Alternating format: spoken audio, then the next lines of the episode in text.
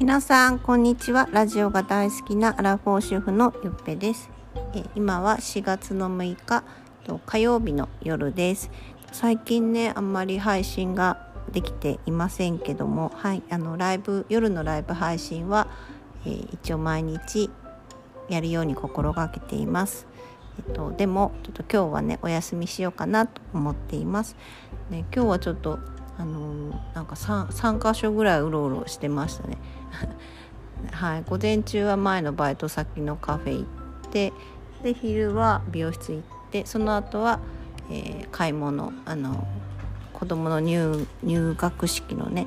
買い出しをしたりしてなんかね帰ったら夕方すごい眠気が来てあもうこのままだとちょっと夜のライブ無理かなと思ってお休みすることにしました。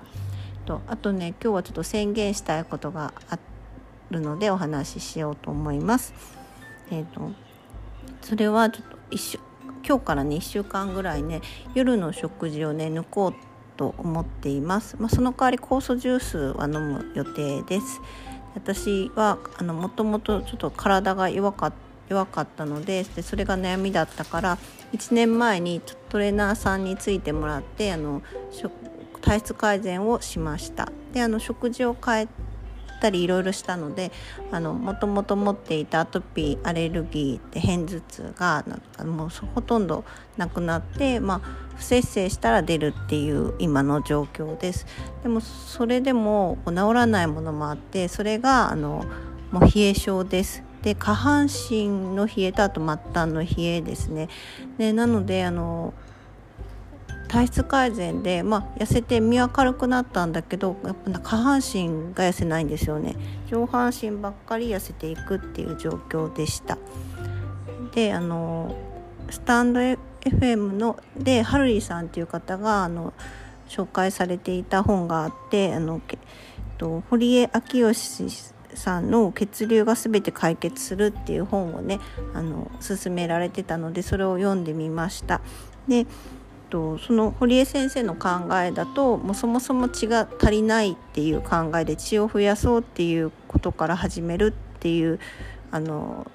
話にあの私も共感してでその一つのやり方としては、まあ、1週間の夜断食っていうことでした。で今まで私は午前中は朝は食べないかフルーツ。で昼にしっかり食べて、まあ、夜は炭水化物抜きみたいな感じの食事だったんですけど、まあ、今日からは朝と昼、えー、あのご飯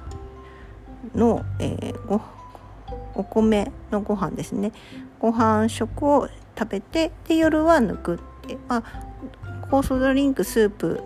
固形じゃないものなら OK っていうことでした。で胃腸を休めてでまああのお米とかあと鶏肉のタンパク質であの血を増やすっていうこあの試みをしようと思っています。はい、まだ他にもねいろいろなんかあのやらなきゃいけないことあるんだけどまず、えー、ヨルダン時期からちょっと始めてみようと思ってます。最後まで聞いていただきありがとうございました。よかったらまた遊びに来てください。よっぺでした。バイバイ。